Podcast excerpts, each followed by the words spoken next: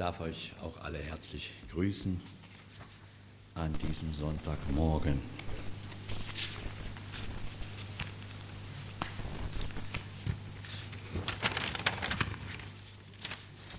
Lasst uns unsere Bibeln aufschlagen im Matthäusevangelium Kapitel 9. Matthäus 9 von Vers 35. Und Jesus ging ringsum in alle Städte und Dörfer, lehrte in ihren Synagogen und predigte das Evangelium von dem Reich und heilte alle Krankheiten und alle Gebrechen. Und als er das Volk sah, jammerte es ihn, denn sie waren verschmachtet und zerstreut wie Schafe, die keinen Hirten haben. Da sprach er zu seinen Jüngern, die Ernte ist groß, aber wenige sind der Arbeiter. Darum bittet den Herrn der Ernte, dass er Arbeiter in seine Ernte sende. Kapitel 15, Vers 29.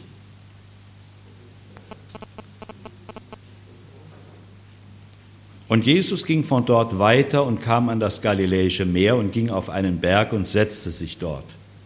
Und es kam eine große Menge zu ihm. Die hatten bei sich Gelähmte, Verkrüppelte, Blinde, Stumme und viele andere Kranke und legten sie Jesus vor die Füße und er heilte sie. Sodass sich das Volk verwunderte, als sie sahen, dass die Stummen redeten, die Verkrüppelten gesund waren, die Gelähmten gingen, die Blinden sahen und sie priesen den Gott Israels. Und Jesus rief seine Jünger zu sich und sprach, das Volk jammert mich.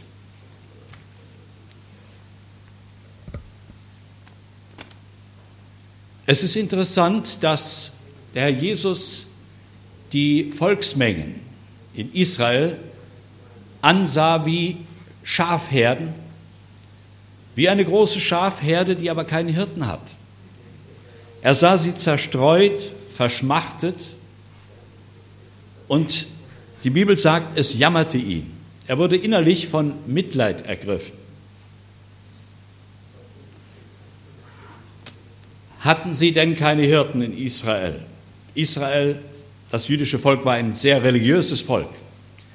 Sie glaubten an den alleinigen Gott, den wahren Gott, der Himmel und Erde geschaffen hat. Sie hatten die heiligen Schriften, sie hatten die Propheten in der Vergangenheit gehabt und ihre Zeugnisse in schriftlicher Form hatten sie.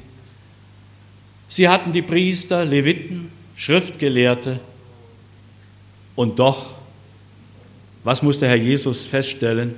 Verschmachtet wie Schafe ohne Hirten.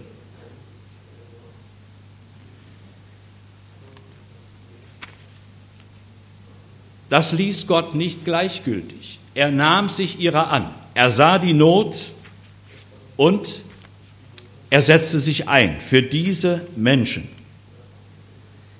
Wenn wir in die Bibel hineinschauen, dann sehen wir, das ist nichts Neues von Seiten unseres Gottes.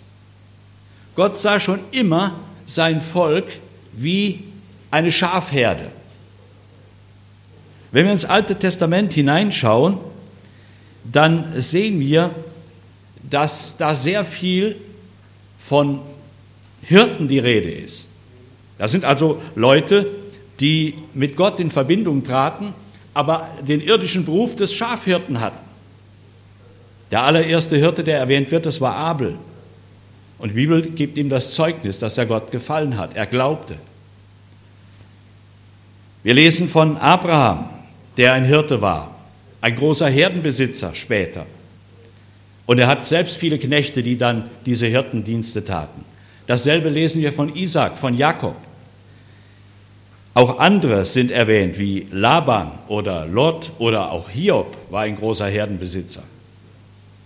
Aber da ging es ja um Tiere, um irdische ja, Geschöpfe, nicht um Menschen.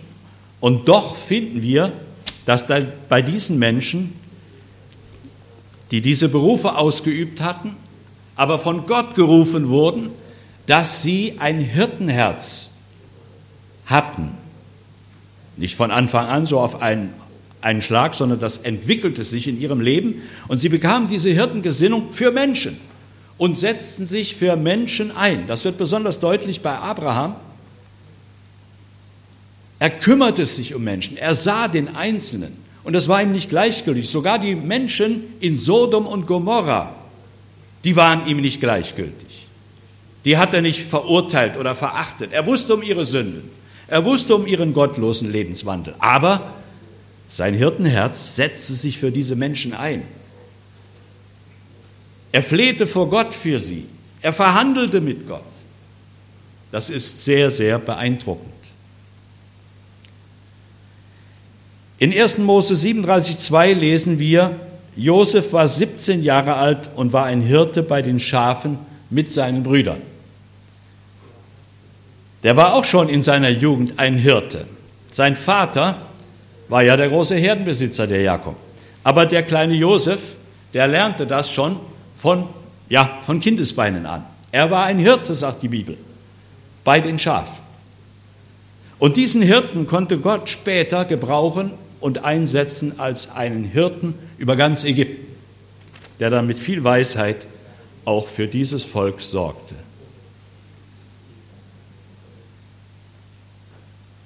Wir lesen von Mose. Er wurde auch Schafhirte, nachdem er eine hohe Ausbildung in Ägypten genossen hatte, Universität, hohe Bildung, aber durch gewisse Umstände musste er fliehen und landete dann in Midian bei einem Herdenbesitzer. Und dort wurde er dann Hirte, Schafhirte. Das Interessante ist, dieser Mann wurde dann später auch sein Schwiegervater, er heiratete eine Tochter von ihm aber das Interessante ist, nach vielen Jahren ist der Mose immer noch Schafhirte bei seinem Schwiegervater Jethro und er hat keine eigenen Herden. Es sind immer noch die Herden seines Schwiegervaters. Aber dieser Hirte, der viele Jahre diese Arbeit tat, den konnte Gott später gebrauchen als Hirte für sein ganzes Volk Israel. Er hatte dann 40 Jahre mit zweibeinigen Schafen zu tun. Und dieser Dienst war ungleich schwerer als der mit den vierbeinigen. Aber er hat sich darin bewährt. Er, er blieb treu in diesem Dienst. Und das hat er getan bis an sein Lebensende. Ein großes Vorbild. Ein Hirte geht nicht mit der Peitsche hinter der Herde her, sondern er geht mit dem Stab der Herde voran. Die Herde schaut auf ihn, sie kennt seine Stimme, sie folgt ihm. Und dieser Mose, er war auch über seinen Tod hinaus besorgt um das Volk Israel. Wir lesen in 4. Mose 27, 15.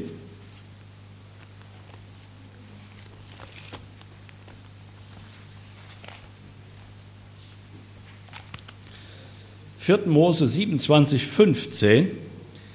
Und Mose redete mit dem Herrn und sprach, der Herr, der Gott des Lebensgeistes für alles Fleisch, wolle einen Mann setzen über die Gemeinde, der vor ihnen her aus und eingeht und sie aus und einführt, damit die Gemeinde des Herrn nicht sei wie die Schafe ohne Hirten.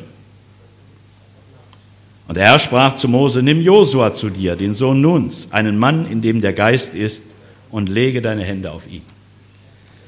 Eine wunderbare Gesinnung in Mose. Er sorgt sich um einen Nachfolger, der die Arbeit weitermacht. Er ist besorgt, das Volk Israel könnte werden wie Schafe ohne Hirten, und das darf nicht sein. Und so bittet er den Herrn, dass er einen Hirten einsetzt und bestimmt. Und Gott weiß auch schon. Er sagt, lege deine Hände auf Josua.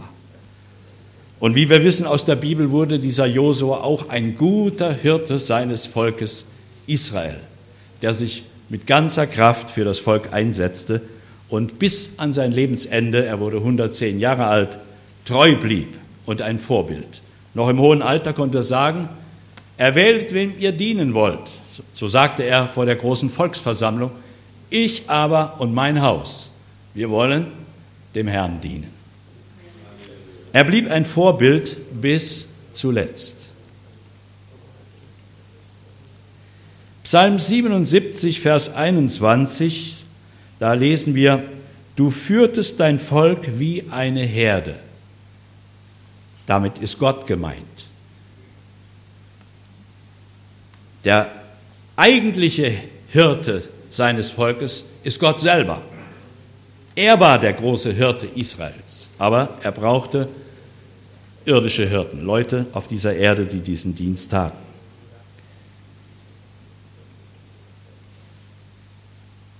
Jakob konnte sagen, am Ende seines Lebens, als er zurückschaute, und er hatte wahrlich ein sehr bewegtes Leben gehabt, das nicht einfach war, er konnte sagen zu seinen Söhnen und Enkeln, der Herr ist mein Hirte gewesen, mein Leben lang.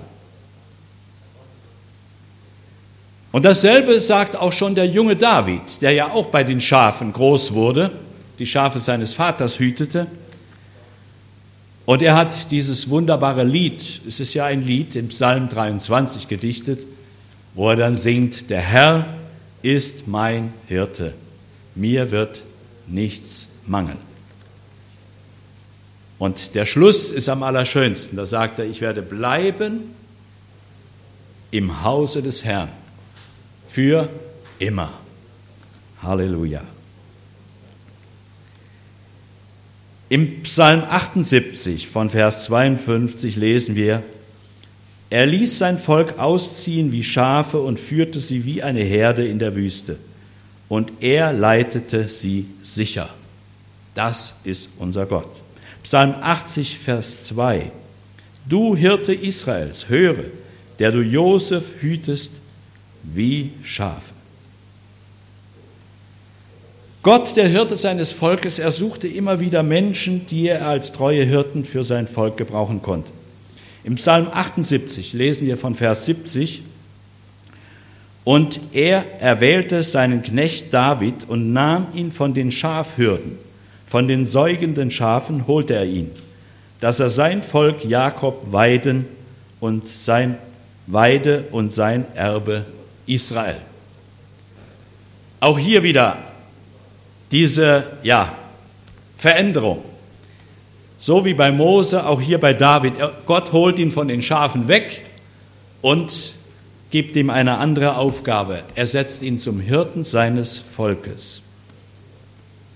Und wir wissen aus der Schrift, dass er ein guter Hirte war.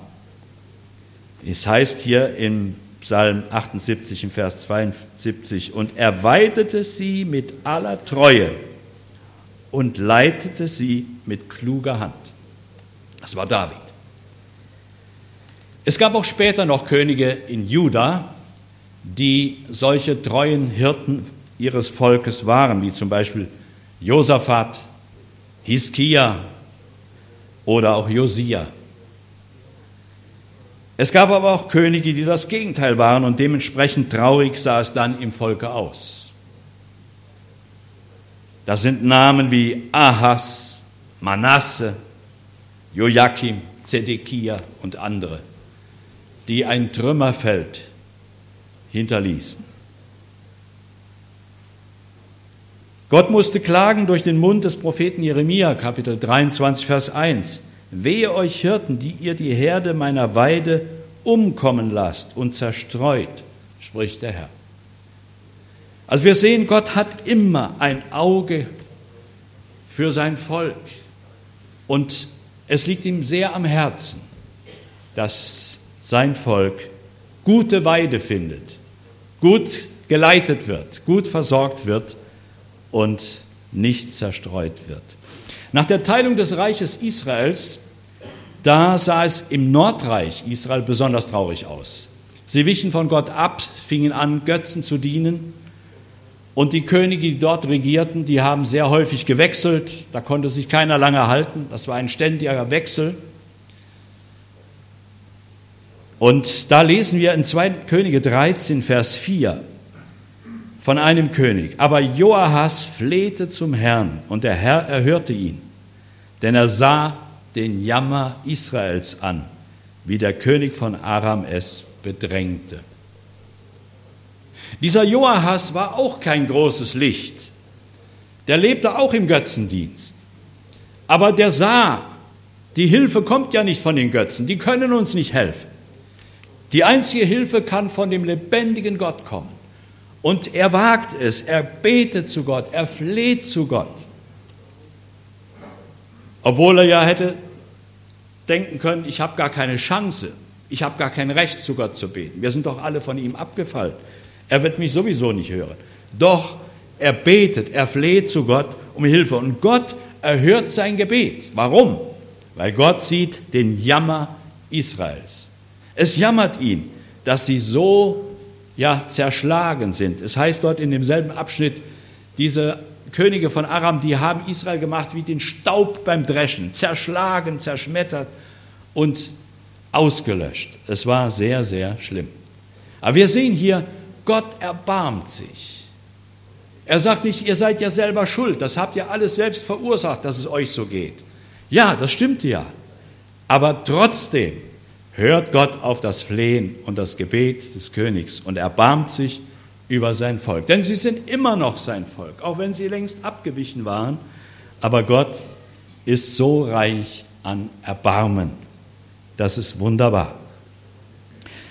Durch die, Propheten verhieß der Herr seinem Gesamtvolk Israel, Juda als auch Israel dann später, für die Zukunft treue Hirten. Das hat er zugesagt.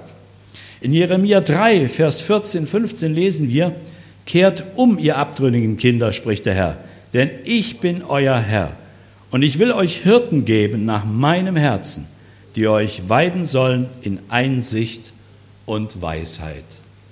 Halleluja. Gott hat nie aufgehört, sich um sein Volk zu sorgen und zu kümmern und ihnen Hilfe zuteilwerden zu lassen. Und wenn wir jetzt ins Neue Testament hineinschauen, wie wir eingangs gelesen haben, wie war das die Situation? Gott sendet seinen Sohn zu seinem Volk. Und trotz der hohen Schrifterkenntnis, die zu der Zeit schon herrschte, es gab viele Schriftgelehrte, es gab viele Synagogen, das Wort Gottes wurde an jedem Sabbat gelehrt. Aber was muss Gott feststellen? Sie sind wie Schafe ohne Hirten. Und so hat Gott sich selber ihrer angenommen, in der Person seines Sohnes Jesus Christus. Der hat keine Mühe gescheut, der war ständig unterwegs, von Dorf zu Dorf, von Stadt zu Stadt, von Synagoge zu Synagoge, und er predigte, er lehrte und er heilte. Wir haben es gelesen vorhin im Text. Man brachte die Kranken zu Tausenden zu ihm und er heilte sie. Das ist erstaunlich. Er hat keinen abgewiesen gesagt, na, räum erstmal dein Leben auf, ändere dich erstmal, du bist selber schuld, was hast du alles verbrochen? Das ist jetzt die Quittung, das hast du jetzt davon. Nichts von alledem sondern wir lesen, er heilte sie alle. Alle, die zu ihm kamen oder die gebracht wurden, die selber gar nicht gehen konnten. Er heilte sie. Wie hat Gott sein Volk so lieb? Das waren mit die letzten Worte Moses gewesen. Der hat das erkannt. Wie hat Gott sein Volk so lieb? Er liebt die Menschen. Und er möchte ihnen doch helfen. Ja, Jesus sagt in Johannes 10, ich bin der gute Hirte. Der gute Hirte lässt sein Leben für die Schafe. Halleluja. Meine Schafe hören meine Stimme und sie folgen mir und ich gebe ihnen das ewige Leben. Halleluja.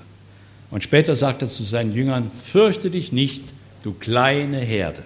Da war es erst eine kleine Herde, die wurde später dann sehr groß.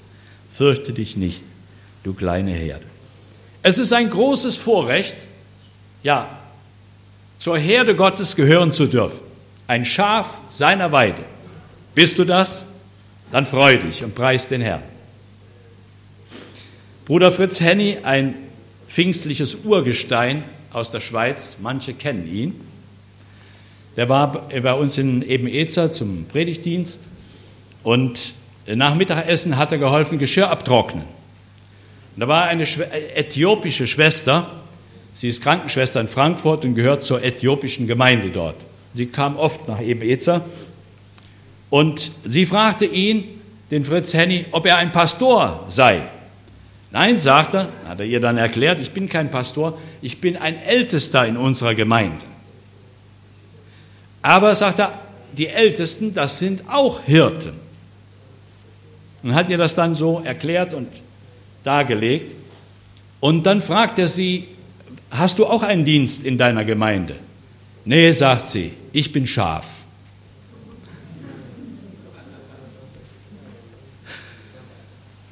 Es ist ein großes Vorrecht, wenn man das sagen kann. Ne? Ich bin Schaf. Übrigens, die Ältesten, die ja Hirten sind, die sind auch noch Schafe. Ne? Und die Pastoren, das sind ja auch Schafe bei Gott. Sogar die Apostel sind noch Schafe Gottes. Ne? Es ist wunderbar, ein Schäflein Jesu zu sein. Da gibt es so ein schönes Kinderlied. Kennt ihr das? Weil ich Jesu Schäflein bin, freu ich mich nur immerhin über meinen guten Hirten, der mich wohl weiß zu bewirten, der mich liebet, der mich kennt und bei meinem Namen nennt. Ist das nicht wunderbar? Ein Schäflein Jesu zu sein sagen zu können, ich habe einen wunderbaren, guten Hirten, der sorgt für mich. Und dass Gott im neuen Bund die Gemeinde auch immer noch als Herde sieht, sehen wir daran in Epheser 4, dann hat er angeordnet den fünffältigen Dienst für die Gemeinde und da heißt es auch Hirten und Lehrer für die Gemeinde. Die Gemeinden brauchen Hirten. Haben, auch wir haben ja einen Pastor, der kommt jetzt ein paar Tage wieder zurück vom Urlaub, freuen wir uns schon. Aber der ist nicht allein. Es sind auch Älteste in der Gemeinde, die mit den Hirtendienst versehen. Aber wie sieht es da draußen aus in der Welt? Da sind Millionen Menschen, die keinen Hirten haben. Oder sie haben falsche Hirten, grausame Hirten die sie nicht schonen, die ihr Leben zerstören. Manch einer, der kann dann sagen, die Droge ist mein Hirte, mir wird viel mangeln. Ja? Es gibt viel Elend in dieser Welt. Und das hat der Herr Jesus damals schon gesehen in Israel und hat gesagt, bittet den Herrn der Ernte, dass er Arbeiter in seine Ernte sendet. Menschen, mit einem Hirtenherz, die die Menschen auch so sehen, wie Jesus sie sah, die da kommen oder gehen, um zu helfen, um zu retten, um Menschen zum Heil zu führen. Das braucht es auch heute mehr als je zuvor. Es gab noch nie so viele Menschen auf dieser Erde wie heute und deswegen ist auch der Bedarf an Arbeitern in der Ernte sehr groß. Gibt es auch in unserer Mitte junge Menschen, die sich rufen lassen, in die Ernte zu gehen, sich von Gott gebrauchen zu lassen? Das war das Anliegen unseres Herrn schon vor 2000 Jahren. Und das ist es bis heute.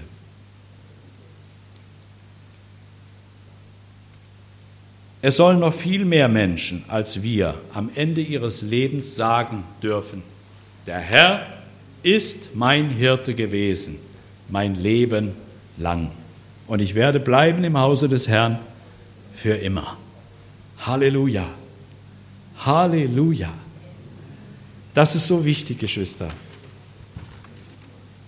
Wir wollen nicht alleine ins Vaterhaus kommen und dort bleiben dürfen sondern wir wollen noch möglichst viele mitbringen.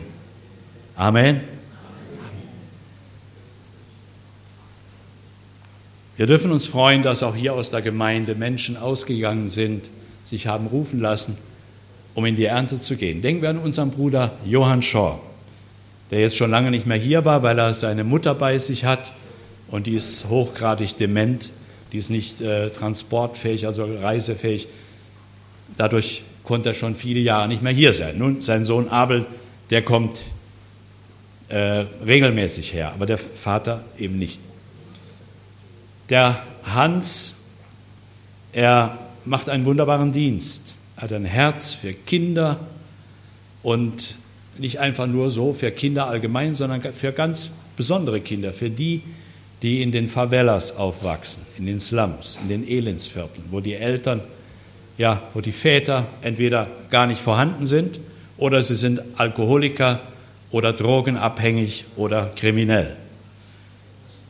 Und in diese Stadtviertel, da geht er nun seit vielen Jahren mit einer Freudigkeit, mit einem Mut, wo selbst Polizisten Bammel haben, da reinzugehen. Da geht er hin und bringt diesen Kindern, sind unschuldige Kinder. Was können die dafür, dass der Vater im Gefängnis sitzt? Den bringt er das Evangelium.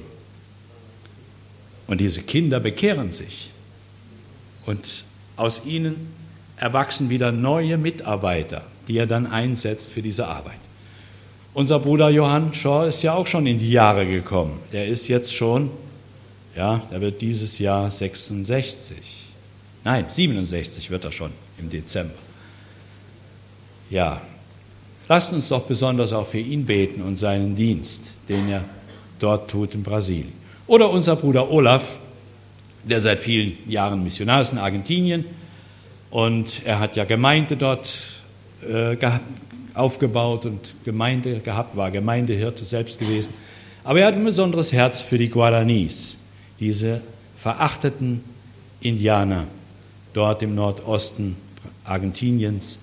Und seit vielen Jahren setzt er sich für sie ein und hat viel, viel Frust erlebt, viel Enttäuschung.